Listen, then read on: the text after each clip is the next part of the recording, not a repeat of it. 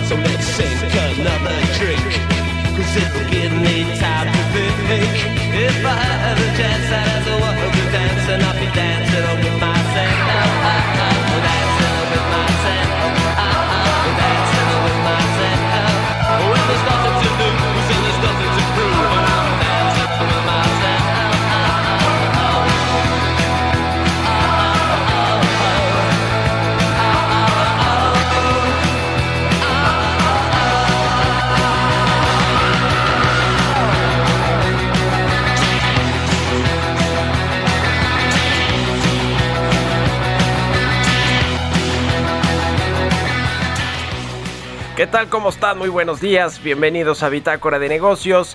Yo soy Mario Maldonado y me da mucho gusto saludarlos en este jueves 9 de septiembre del 2021. Son las 6 de la mañana con 4 minutos. Estamos transmitiendo en vivo desde la cabina de El Heraldo Radio aquí en la Ciudad de México. Nos escuchamos por la 98.5 de FM. Y mandamos un saludo como siempre a quienes eh, despiertan tempranito para escuchar la información más importante de los temas económicos, financieros, de negocios. A quienes madrugan con nosotros, muchas gracias y un saludo también a Monterrey Bolón. Allá nos escuchamos por la 99.7 de FM y a Guadalajara, Jalisco por la 100.3 de FM. Allá también pues un saludo a quienes nos escuchan en el resto de la República Mexicana, en el sur de los Estados Unidos y a quienes nos siguen a través de la página heraldodemexico.com.mx. Ahí está el streaming, el video de lo que sucede aquí en la cabina de El Heraldo Radio. Comenzamos este jueves con música, como todos los días, un poco de música antes de entrarle a la información. Esta semana estamos escuchando canciones de nuestros colaboradores de Bitácora de Negocios. Hoy eh, colabora con nosotros Gerardo Flores, analista en temas de políticas públicas, macroeconómicos, eh, de telecomunicaciones y eligió esta canción de Billy Idol, se llama Dancing with Myself. Eh, así que bueno, pues vamos a estar escuchando esta eh, canción de la banda original de la banda Generation X, publicada en 1981. Esta es una nueva versión de 1982 de Billy Idol este músico de rock y actor británico que comenzó su carrera precisamente con esta banda Generation X. Así que bueno, Dancing with Myself. Vamos a entrarle a la información, mucho que platicar sobre los temas económicos, financieros y de negocios. Ayer se entregó el paquete económico 2022 en la Secretaría de Hacienda.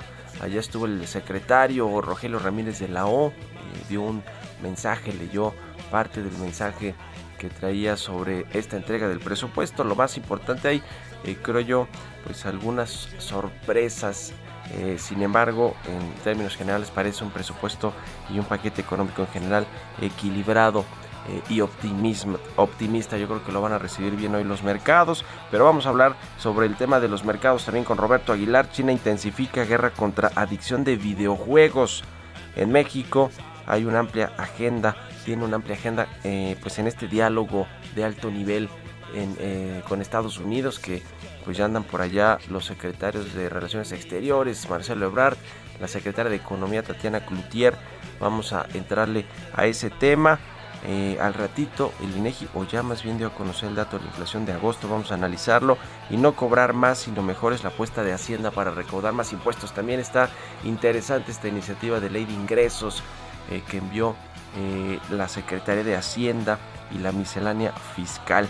Vamos a analizarlo aquí en Bitácora de Negocios. También este tema con Alejandra Macías del Centro de Investigación Económica y Presupuestaria.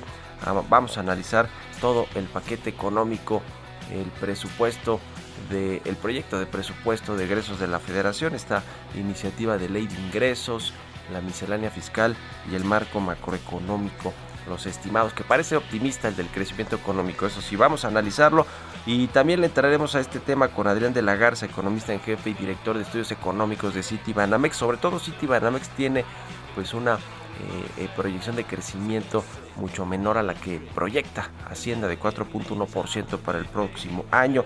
Vamos a entrarle también al tema de las tasas de interés, eh, que por cierto las ven 5% en la Secretaría de Hacienda para el próximo año.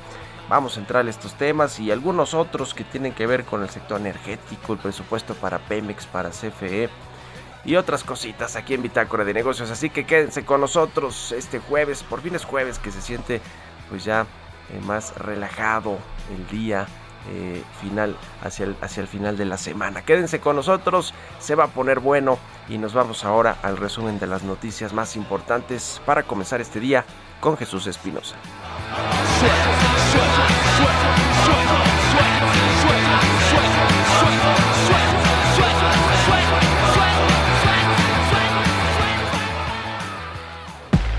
El resumen.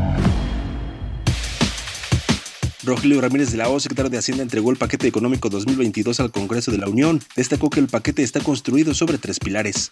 El primero son los apoyos para el bienestar de la población más vulnerable. El segundo es la estabilidad y solidez de las finanzas públicas manteniendo la prudencia fiscal. El tercero es el apoyo a proyectos regionales de inversión que detonan desarrollo social y que tienen impactos positivos directos e indirectos en el bienestar y el empleo. Son tres documentos claves para definir el paquete económico 2022. El primero son los criterios generales de política económica, que habla de la economía internacional y nacional de las finanzas públicas. El segundo es la iniciativa de ley de ingresos de la Federación, que incluye los mecanismos y ordenamientos por los que el gobierno captará recursos financieros. Y el tercero es el del proyecto de presupuesto de egresos de la Federación, que hace referencia al gasto público que se realizará durante el año. El secretario de Hacienda, Ramírez de la O, reiteró que no habrá aumento de impuestos. México entrará al 2022 sin incrementar los impuestos, con estabilidad macroeconómica y social y en mejores condiciones que muchos países con niveles de desarrollo similares al nuestro. Esto nos va a permitir a toda la nación aprovechar al máximo el impulso de la recuperación del comercio global y de la economía nacional. El paquete económico 2022 anticipa que la economía mexicana va a crecer 4.1% el siguiente año y que los ingresos presupuestarios van a crecer 7.5%. Detalla que para el ejercicio fiscal 2022 se incluye el nuevo régimen de confianza que sustituye regímenes anteriores y busca disminuir los costos de cumplimiento de los pequeños contribuyentes. Mientras que el Fondo Nacional de Fomento al Turismo pidió 63.231 millones de pesos para la construcción del Tren Maya para 2022, representa un incremento de 74.2% respecto al presupuesto que la Cámara de Diputados aprobó para este 2021, el cual se ubicó en 36.288 millones de pesos. Luis Fonserrada, asesor económico del American Chamber México, señaló que el ritmo de la actividad productiva que registra nuestro país lleva a pensar en una mejora en la economía mexicana para este 2021, es decir, crecerá en un rango mayor a lo esperado hace unos meses al estimarse que alcanzará entre 6.1 y 6.5%. Bitácora de negocios en El Heraldo Radio. El editorial.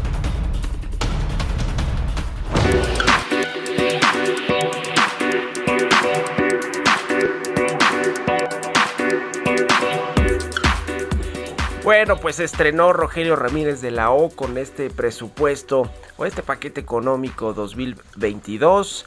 Eh, me parece, y vamos a analizarlo, ya le decía que es un presupuesto y en general un paquete económico eh, bastante equilibrado, responsable creo que tiene algunas sorpresas en el sentido de que pues Rogelio Ramírez de la O trató de cuidar mucho eh, que lo que le fueran a cambiar los diputados o lo que pudieran pedir las fuerzas políticas de oposición en la Cámara de Diputados en lo que tiene que ver con el presupuesto y también en estos eh, supuestos económicos de los criterios de política económica que, y la ley de ingresos que revisa el Senado. Creo que fue cuidadoso, por ejemplo, el tema del presupuesto en aumentar estas partidas hacia los estados a través del gasto federalizado.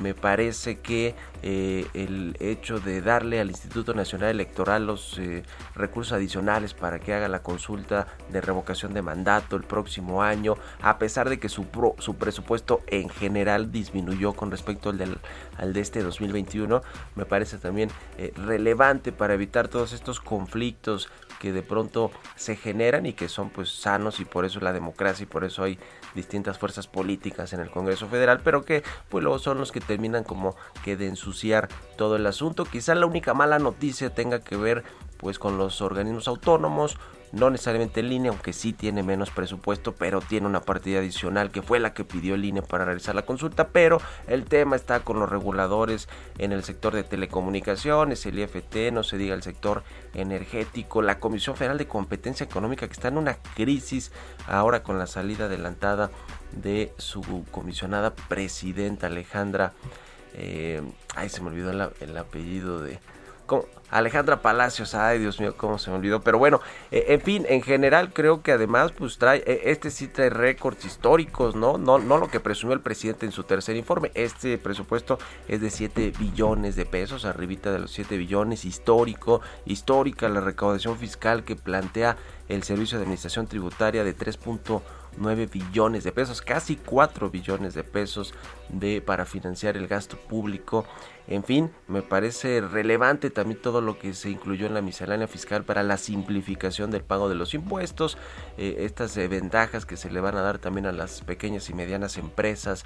En fin, creo que trae temas interesantes, por supuesto la perspectiva de género con las toallas sanitarias para mujeres que tienen tasa cero, se le quita el impuesto al valor agregado, este y otros productos de salud femenina. En fin, me parece de verdad, y lo comenté ayer con mi amigo y colega Salvador García Soto, un presupuesto muy equilibrado, responsable, que ojalá que con estos supuestos económicos como el del crecimiento económico de 4.1%, pues alcance la cobija para financiar todo el gasto público. Ahorita le vamos a seguir entrando a este tema, son las 6.14, pero ustedes escríbanme en Twitter, arroba Mario Mal y a la cuenta arroba Heraldo de México. Economía y mercados.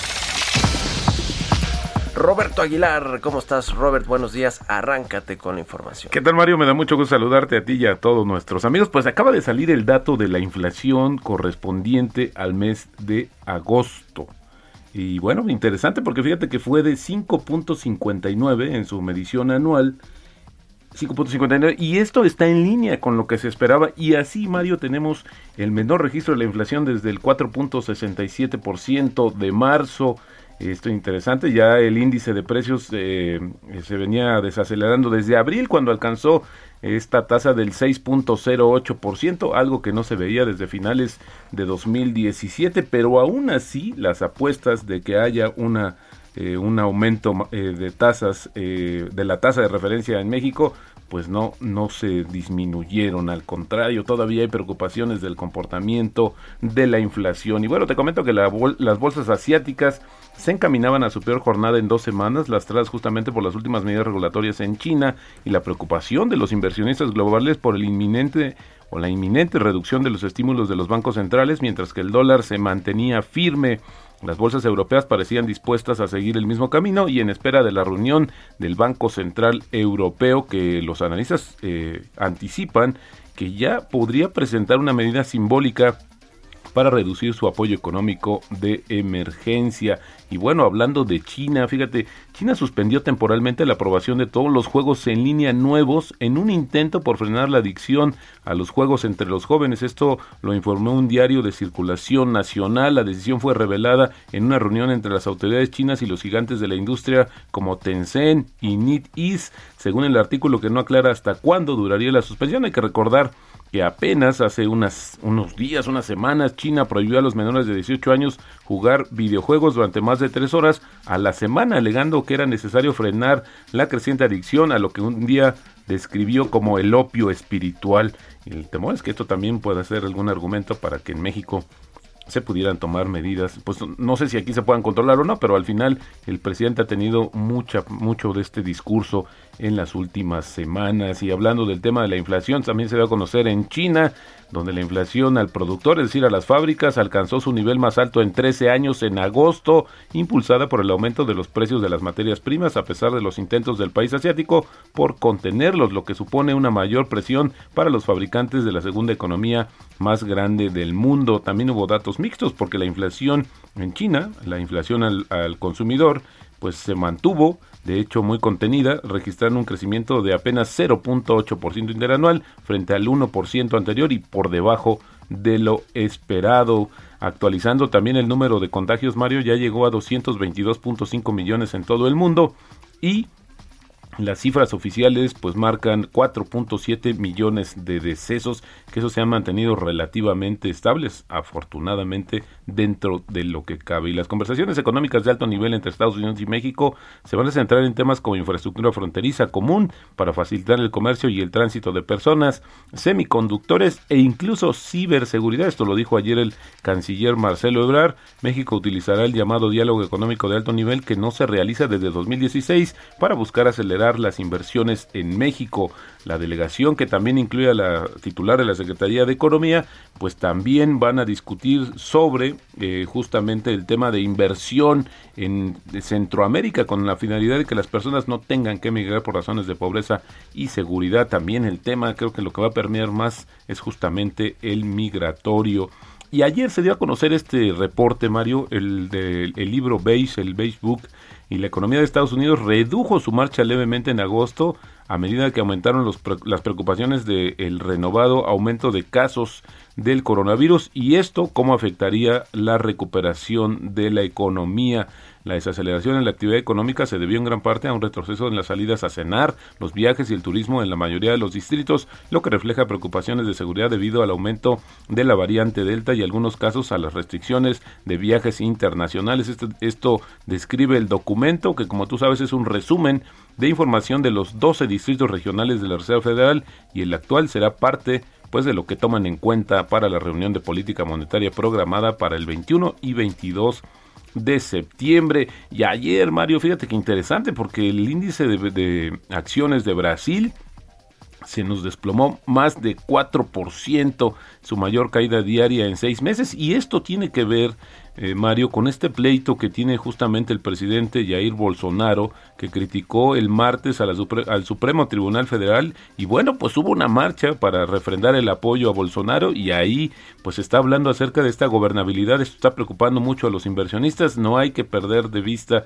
lo que está pasando justamente en, eh, en Brasil, la segunda eh, o la primera economía de la región que se compara necesariamente con México. Y también grave lo que está dando a conocer la policía italiana, Mario, advirtió hoy que los activistas antivacunas habían llamado a cometer ataques armados, esto durante las protestas antigubernamentales previstas para este fin de semana y que ocho personas estaban siendo investigadas por provocación al delito. Ahí está creciendo mucho la oposición de las vacunas y bueno, pues ya ahora se están volviendo extremos los eh, movimientos de estos grupos que pues simplemente no se quieren vacunar. Y el tipo de cambio, Mario, 19.90 y justamente la frase del día de hoy, el destino de un inversionista lo marca su estómago, no su cerebro. Frase célebre de Peter Lynch. Pues ahí está, gracias Robert. Al contrario, muy buenos días Mario. Roberto Aguilar, síganlo en Twitter, Roberto AH, al ratito en la televisión, en el canal 10, las noticias de la mañana con los temas financieros. Vamos a otra cosa. Políticas públicas y macroeconómicas. Gerardo Flores, como todos los jueves, ya está con nosotros. ¿Cómo estás, Gerardo? Buenos días. Muy bien, Mario, muy buenos días. Un saludo para todos. ¿Cómo viste el presupuesto, el paquete económico, el recorte a los organismos autónomos, a los reguladores y el incremento al presupuesto de CFE Telecomunicaciones?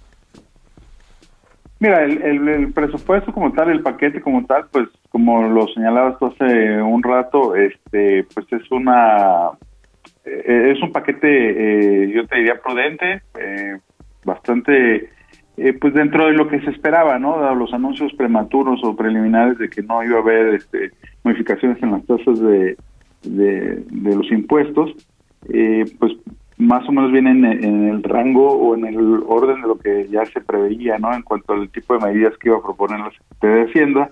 Eh, por el lado del presupuesto, eh, yo, bueno, primero por la parte de los ingresos eh, en temas relacionados con telecomunicaciones, yo te diría, pues hay una inercia, eso sí, debo decirlo, hay una inercia porque se mantiene este impuesto que es medio contradictorio con los objetivos incluso de esta propia administración de promover la inclusión digital, la conectividad, es el famoso impuesto, el, el IEPS de las telecomunicaciones, que eh, lejos de incentivar la adopción y el uso de los servicios de telecomunicaciones, pues lo digamos que es una especie de inhibidor, ¿no? Entonces ese no se mueve, de hecho el gobierno estima que va a obtener un poquito más.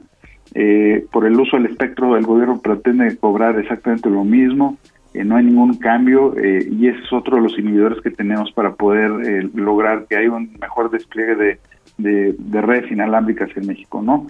Eh, por el lado de los egresos, efectivamente el IFT tiene un pues, tiene un presupuesto muy similar al del año pasado, en realidad. Lo que llama mucho la atención es lo de CFE Telecom, Internet para Todos, a quien le incrementan su presupuesto en prácticamente 66.6%, ¿no? En comparación con con lo que traía, por ejemplo, eh, el año pasado. Eh, este año es de 3.300, para 2022 es 3.309 millones de pesos. Eh, fuera, el contexto de este número es que pues, no hemos sabido qué ha hecho CFE Telecom con los casi 2.800 o 2.900 millones de pesos que se le han asignado hasta el día de hoy en los dos ejercicios anteriores, ¿no? y sin saber eso, sin saber qué está haciendo realmente, sin saber realmente las metas que se han logrado, ahora se le asignan 3.309 o, o prácticamente 3.310 y pues este es de esos programas que pues la verdad no no no hay mucha idea y, además te dan también una idea clara que el gobierno no realmente no tiene un plan concreto para fomentar la conectividad en, México eh, porque por otro lado de manera paralela eh, para las eh, tareas de impulsar la conectividad que se hacen a través de la estrategia digital, pues eh, se están previendo montos bastante muy reducidos por abajo de los 200 millones de pesos, ¿no? Entonces, yo te diría que en el lado de telecomunicaciones y en impulso a la conectividad, lo, lo, que refleja este presupuesto en realidad es que no hay una idea clara del gobierno de por dónde entrarle al tema, ¿no? Y básicamente, pues yo te diría que es inercial. Sí, no hay resultados de este programa de Internet para todos, como decías, de conectividad, este asunto de CFE Telecomunicaciones.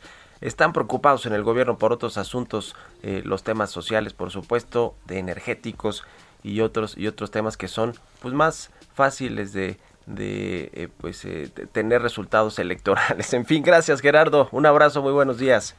Muy buenos días, Mario, un abrazo igualmente. Gerardo Flores R en Twitter, nos vamos a la pausa, regresamos.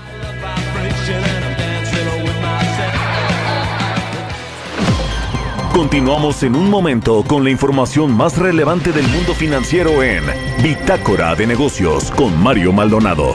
Regresamos. Estamos de vuelta en Bitácora de Negocios con Mario Maldonado.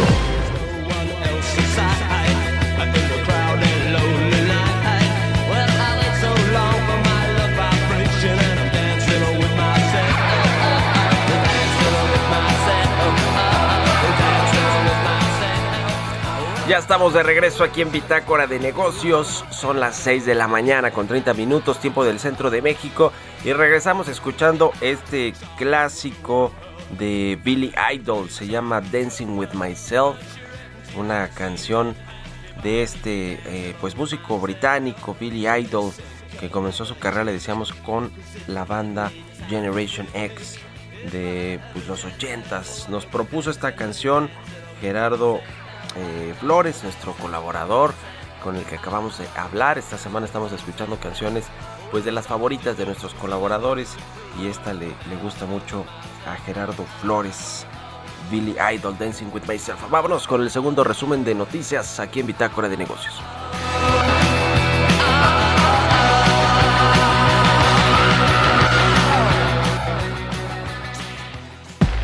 El resumen. La Secretaría de Hacienda y Crédito Público estima que el precio del petróleo en 2022 promediará 55.1 dólares por barril. El paquete económico 2022 reveló que la carga fiscal para petróleos mexicanos disminuirá por cuarta ocasión consecutiva durante el próximo año, ya que la tasa de derecho de utilidad compartida que debe pagar la empresa productiva del Estado a las arcas públicas pasará de un 54 a un 40%.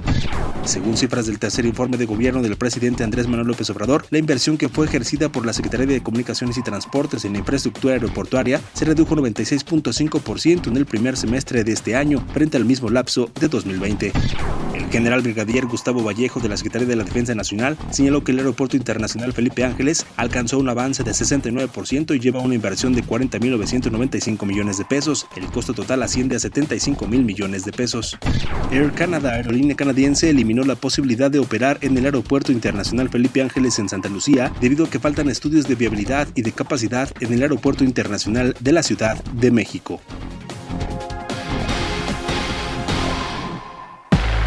Entrevista.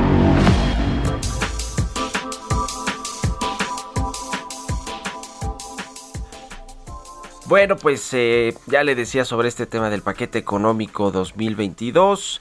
El gobierno federal proyecta un crecimiento de 1.3% en los ingresos presupuestarios del próximo año eh, duplica el presupuesto para el tren Maya, que eso es un tema interesante, pero pues tiene que eh, gastar en lo, en lo eh, pues más caro de este proyecto, que es el material rodante o los trenes, que ya se hizo la licitación, se lo quedó una alianza de las empresas Alstom Bombardier y, bueno pues es ese tema junto con la vía electrificada y las estaciones pues es de lo más caro, por eso requiere más presupuesto y además está ya en la recta final, se, se va a poner en marcha en el 2023.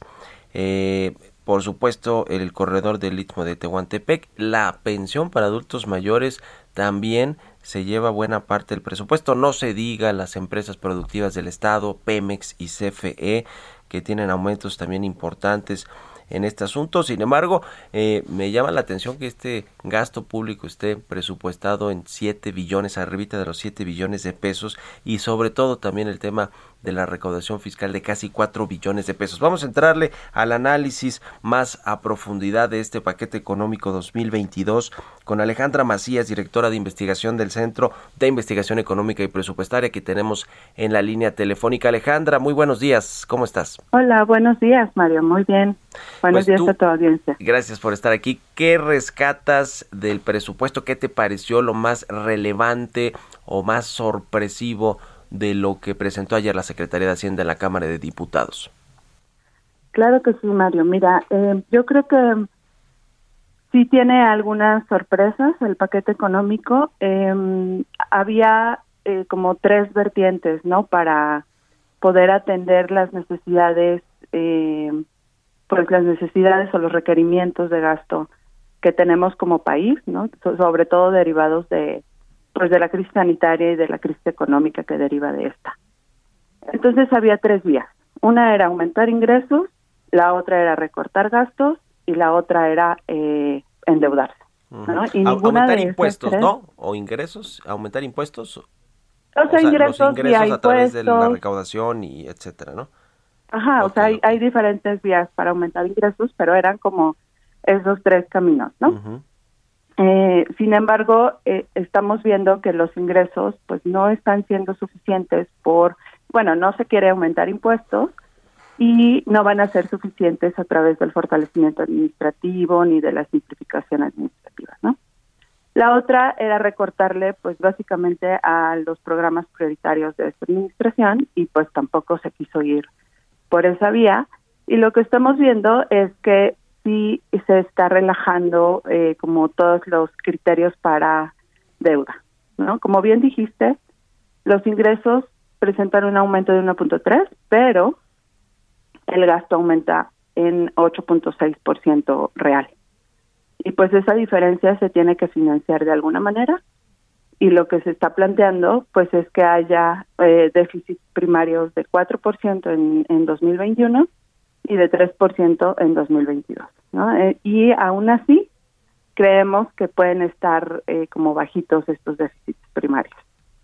Entonces, bueno, ese es como el primer punto a resaltar de este paquete económico, que eh, la deuda va a aumentar, el endeudamiento sobre todo, para cubrir estas necesidades de gasto que ya no se pudieron pues contener más, ¿no? Empezando por por el sector salud, que sí eh, pues sí se necesitaban dirigir recursos para allá y lo que vemos es que finalmente eh, esto pues va a tener un aumento del eh, 10% eh, comparado con 2020 que fue eh, cuando empezó la pandemia. Sí. Entonces ese es otro punto que también llama la atención. Eh, el tema de los estimados de económicos, el asunto del 4.1% de crecimiento del PIB para el siguiente año, pues parece elevado, ¿no? Con respecto al consenso que traen los analistas. El, creo que el único que lo trae arribita de ese 4.1% es el Fondo Monetario Internacional, eh, con un 4.2%, pero el, el, Banco de México lo trae en un promedio de 3%, la CEPAL de 3.2%. ¿Cómo viste este rebote todavía económico que se extenderá hasta el 2022? Sí, definitivamente creemos que es este una proyección optimista y eh, ahí queda la pregunta de ¿y qué va a suceder si no crecemos, no, a ese ritmo? Y cómo se van a ir ajustando, pues estas cuentas, no, estos eh, eh, estos aumentos en el gasto que están proponiendo. Yo creo que puede ser una cifra a revisar en este periodo que que entramos, no, a, a que el Cámara de Diputados y Senadores revisen el paquete económico y lo aprueben y pues eso tendríamos que ver si si se se pudiera ajustar. Ahora, esa es justo una de las variables que también permite tener estos déficits primarios más pequeños y poder eh, como dirigir gasto eh, más gasto a salud, más gasto a infraestructura, como también tú lo mencionaste, y este hay eh, pues la el, digamos el sector más ganador pues sigue siendo pensiones no solo por la pensión para adultos mayores que creció 70% eh, real sí. eh, sino porque las pensiones contributivas también siguen creciendo a un ritmo del 6% del año pasado a este año y pues eso eh, sigue presionando de hecho estimamos que el gasto en pensiones va a equivaler al 5.2% del PIB y eso que tenemos un PIB pues estimado grande. Entonces eh, son eh, aspectos en los que hay que poner atención porque si bien eh, hay recursos para salud siguen siendo insuficientes y los sectores ganadores siguen siendo los mismos, ¿no? O sea, pensiones, energía, este y, y bueno los de siempre Pemex, este y, CFE. Um, y bueno, también creo que este paquete económico hace sentido porque ya eh, se había estirado mucho la liga en los requerimientos de gasto, pero creo que hacía más sentido el año pasado, ¿no? O sea, también el año pasado había la opción de recurrir a deuda y de evitar como, eh, pues, un tanto de precariedades durante este año y bueno, se decide hasta 2022 tener una atención más puntual, por lo menos en el tema de salud, hasta este año. Con todo y todo, eh, los estimados que tenía y que presentó ayer la Secretaría de Hacienda, pues es que ya no va a haber un, un superávit primario, ¿no? Un superávit fiscal, sino un déficit para este 2021 para el cierre de este año y para el próximo 2022, aunque según los estimados de Hacienda la deuda eh, como porcentaje del PIB quedará pues eh, arribita apenas del 50%, ¿no? En el 51%. en, en, en el tema del, del marco de la miscelánea fiscal, que bueno, se, habló ahí de varios temas de simplificación administrativa para, para cobrar mejor los impuestos, pero sobre todo la, la ley de ingresos, la iniciativa de ley de ingresos que trae pues este poquito más de 3.9 billones de pesos de recaudación fiscal, ¿lo ves viable con ese crecimiento económico, con la fiscalización cada vez mayor a los grandes contribuyentes por parte del SAT? ¿Qué te pareció la miscelánea fiscal y, lo que tiene que ver con la recaudación que está en la ley de ingresos? Eh, sí, la miscelánea fiscal, la verdad es que eh, son muchos cambios muy puntuales eh, a la ley que va a permitir, por un lado, sí tener más recursos, pero por otro también hay algunas pérdidas, ¿no? Eh, por ejemplo, la tasa cero a productos de gestión menstrual, bueno, va a representar una pérdida eh, de ingresos por medio del IVA, pero creemos que las estimaciones que, que vienen en la ELIF basados en la en la miscelánea son bastante este o sea correctas no bastante eh, alineadas con esta miscelánea pero precisamente por eso, ¿no? Aún creciendo mucho, eh, aún con eh, déficits primarios, los ingresos no están siendo suficientes para para cubrir el gasto el gasto que se está proponiendo. Entonces, por eso tenemos que recurrir a deuda. Pero eh, yo creo que la miscelánea y los puntos los seguimos revisando, los seguimos analizando, eh, pero creo que sí tienen eh, puntos que van a fortalecer de alguna manera los ingresos, pero no van a ser suficientes.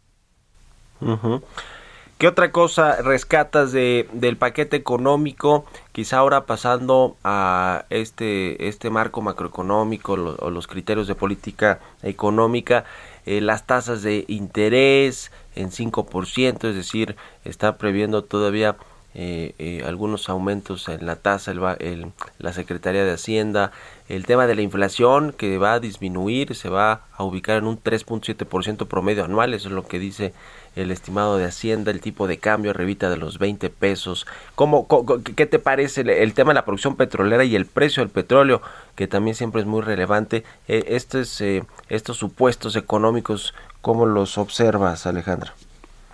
Mira, yo creo que fuera del optimismo en la tasa de crecimiento, las demás variables se mantuvieron dentro de un rango eh, conservador o, creíble, ¿no? Incluso la base de producción de barriles pues se redujo 2%, ¿no? Como eh, sí, sin presentar como mayores este expectativas. Sí, sí, sí me parece realista, igual que el precio del petróleo, parece que es, algo que, que se espera y que incluso puede ser conservado. Entonces, fuera de, las tasas de crecimiento, las otras variables nos parecen eh, más eh, realistas. Eh, y pues habrá que ver si esto se cumple, ¿no? Yo creo que, bueno, como todo se va ajustando en el año, y si, se, y si no se cumpliera, pues sí tendríamos que revisar cuáles van a ser las prioridades y dónde se va a recortar. Ahora, algo que, que celebramos bastante es el aumento del gasto en salud. Eh, hay que revisar a dónde se va específicamente. Eh, se habla de vacunas, pero también se habla de la creación de otro otro programa que eh, tenemos que analizar para qué se va, ¿no? Y eh, otra cosa que también celebramos pues es el aumento del gasto de inversión, que son de las cosas que, que siempre ha dicho que pensiones desplazan, ¿no? Y otra cosa es educación, eh, sí tiene un aumento, pero en, en proporción del PIB va cayendo y se va haciendo más chiquito el sector educativo. Entonces ahí hay que poner atención para que eh, pues las estrategias y, la cobertura eh, no caiga, ¿no? Por crisis y también porque eh, hay una obligatoriedad de la reforma de 2019 desde educación inicial hasta la superior y bueno, el, presupuesto sigue siendo insuficiente. finalmente, Alejandra, este tema me parece relevante. El gasto de la inversión pública, casi un billón de pesos eh, eh, van a destinar en, este presupuesto paquete económico el próximo año para este asunto que pues es una deuda siempre pendiente no se queda ahí eh, y dejándole toda la iniciativa privada pero este parece ser que va a ser un paso importante para detonar la inversión privada. ¿Cómo, cómo ves este tema? Sí, de hecho, bueno, parte del, del endeudamiento que se está eh, proponiendo tendría que ir o tiene que ir a la inversión, ¿no? O sea, por, por ley es eso es lo que está establecido y, y sí, o sea, lo que necesitamos ver es que este gasto, este, pues sí se vaya a eso, ¿no? A la infraestructura, a la construcción y no se vaya a fondos de inversión solamente, que eso, este, pues no no generaría esa recuperación económica eh, a corto plazo que se estaría esperando por la inversión en, en pues las obras no eh, en primer plano y también los proyectos regionales que se mencionaron en la entrega del paquete. Entonces eh, eh, sí tenemos que ir eh, como con dándole seguimiento en todo el año para que esto se invierta de la mejor manera. Ya. Pues muy interesante. Gracias, como siempre, Alejandra Macías, directora de investigación del Centro de Investigación Económica y Presupuestaria, por haber tomado nuestra llamada y muy buenos días. Con muchísimo gusto, Mario. Buenos días. Que estés muy bien. Hasta luego. Buen jueves. Son las seis con cuarenta y seis minutos. Vamos a seguir analizando este tema eh, con, con Adrián de la Garza, economista en jefe y director de estudios económicos de Citibanamex, a quien siempre me da mucho gusto saludar y le agradezco que nos tome la llamada. ¿Cómo estás, Adrián? Buenos días. Hola Mario, muy buenos días a ti a tu público. Pues a ver, ¿por dónde empezamos? Un comentario eh, general sobre el paquete económico. ¿Qué te pareció lo más relevante, lo más importante a destacar?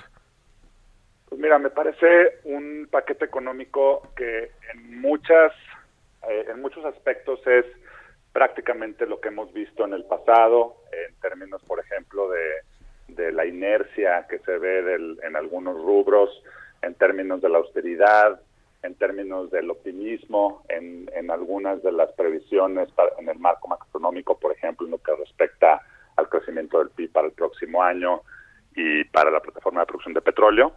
Pero en otros rubros sí nos sorprendió favorablemente eh, y, y, estamos viendo un, un, digamos, un ligero cambio en la narrativa. No estamos viendo, por ejemplo, este, por primera vez este, esta postura de implementar déficits primarios en 2021 y en 2022, lo cual habla pues del reconocimiento por parte del gobierno de hacer un poco más en términos de gasto público para enfrentar la, pandemia, la crisis económica por la que todavía no terminamos de, de, pasar o no terminamos de resolver. Eh, y en este sentido, pues hay elementos que, que, que, me parece dejan, dejan la huella de Ramírez de la O en, este primer paquete económico que presenta él.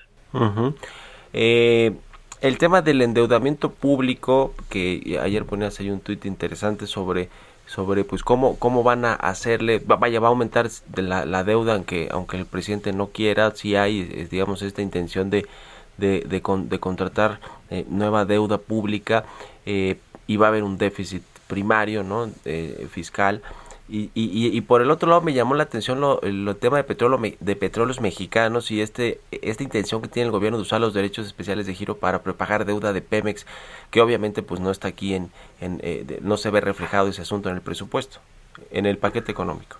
Sí es correcto. Ha habido eh, mucha mucho debate en torno a, a, ese potencial uso de los derechos especiales de giro de esos recursos por 12 mil millones de dólares que eh, envió el fondo a México, así como recursos también destinados a otros países, eh, sobre todo por este eh, esto que ha dicho el, el, presidente de usar esos recursos para pago de deuda.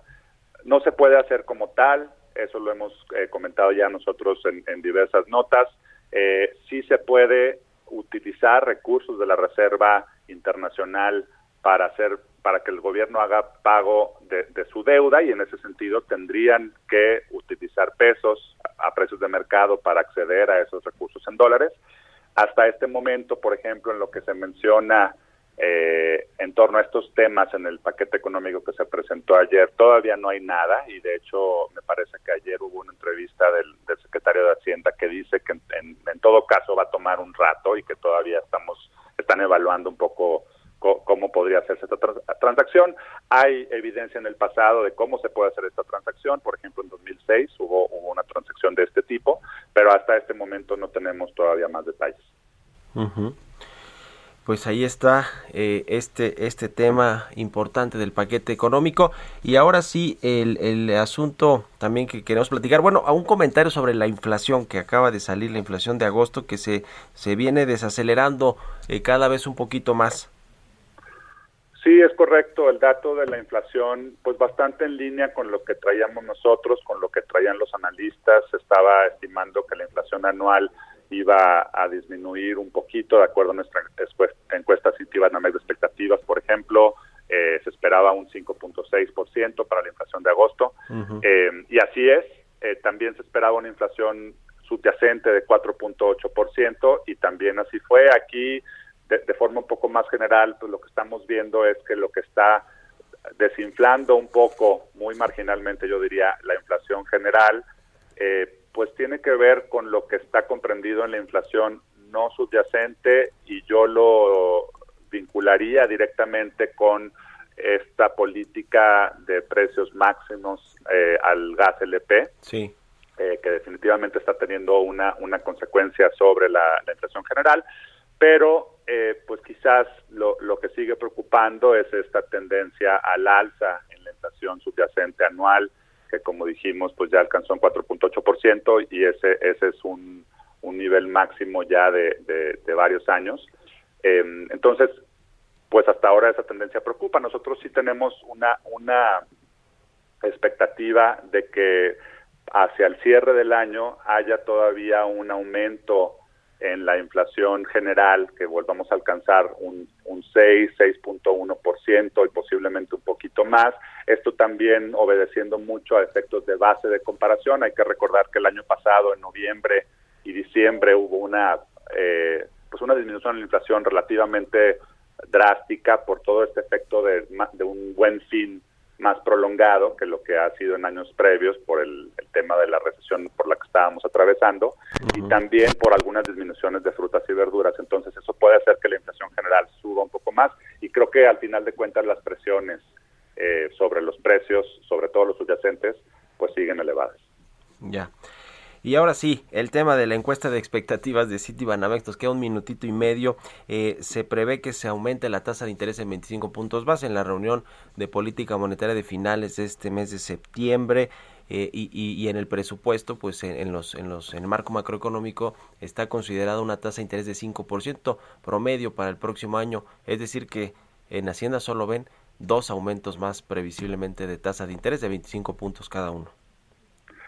Sí, ahí la verdad es que Hacienda eh, creo que se va con las expectativas del mercado eh, en lo general. Eh, efectivamente, la, la, tasa de interés ya, ya está bastante descontado que en esta reunión de septiembre, el 30 de septiembre, Banco de México aumentará de nueva cuenta su tasa de interés en 25 puntos base y la expectativa para el cierre del año ahora la mediana se ubica en 5.13%, es decir, que todavía a, habría al menos un incremento más en el año, eh, posiblemente dos, y para 2022 la expectativa se ubica en 5.5%. Yo creo que donde, donde hay más cambios en la, en la encuesta justamente es en las expectativas de inflación, que efectivamente ahora el consenso trae una, una expectativa de la subyacente en 4.8% para 2021 y para 2022 también siguen viéndose incrementos ligeros, pero ya la expectativa de la inflación general para el cierre de este año se ubica en 3.8% y para la subyacente en 3.7%. Entonces, uh -huh. estas presiones de inflación siguen vigentes. Ya, pues ahí está. Muchas gracias, como siempre, Adrián de la Garza, economista en jefe y director de estudios económicos de Citibanamex. Gracias por estos minutos y muy buenos días. Un gusto, Mario. Muy buenos días. Que estés muy bien. Hasta luego. Gracias a todos ustedes por habernos acompañado este jueves aquí en Bitácora de Negocios. Se quedan en El Heraldo Radio con Sergio Sarmiento y Lupita Juárez. Nosotros nos vamos a la televisión, al canal 10, pero nos escuchamos mañana aquí tempranito a las 6. Muy buenos días.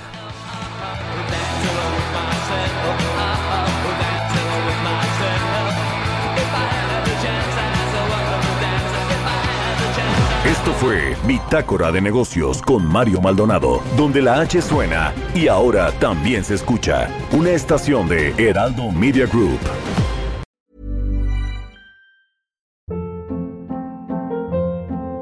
Hold up. What was that? Boring. No flavor. That was as bad as those leftovers you ate all week. Kiki Palmer here, and it's time to say hello to something fresh and guilt-free. Hello Fresh. Jazz up dinner with pecan-crusted chicken or garlic butter shrimp scampi. Now that's music to my mouth. Hello Fresh. Let's get this dinner party started. Discover all the delicious possibilities at hellofresh.com.